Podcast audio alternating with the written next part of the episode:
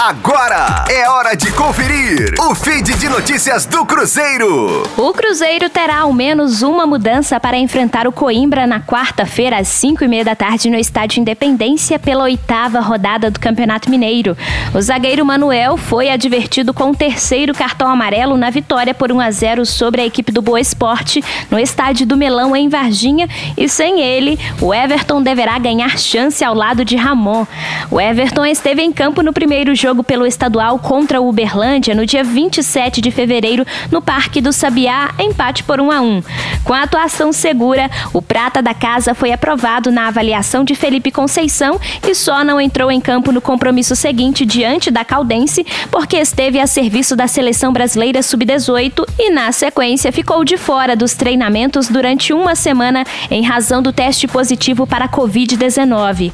Outra novidade também pode ser o lateral esquerdo Alan Ruschel, que cumpriu suspensão diante do Boa.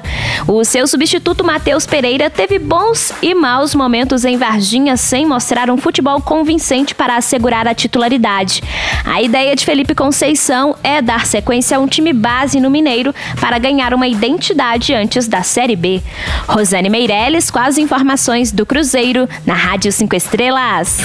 Fique aí! Daqui a pouco tem mais notícias do Cruzeiro.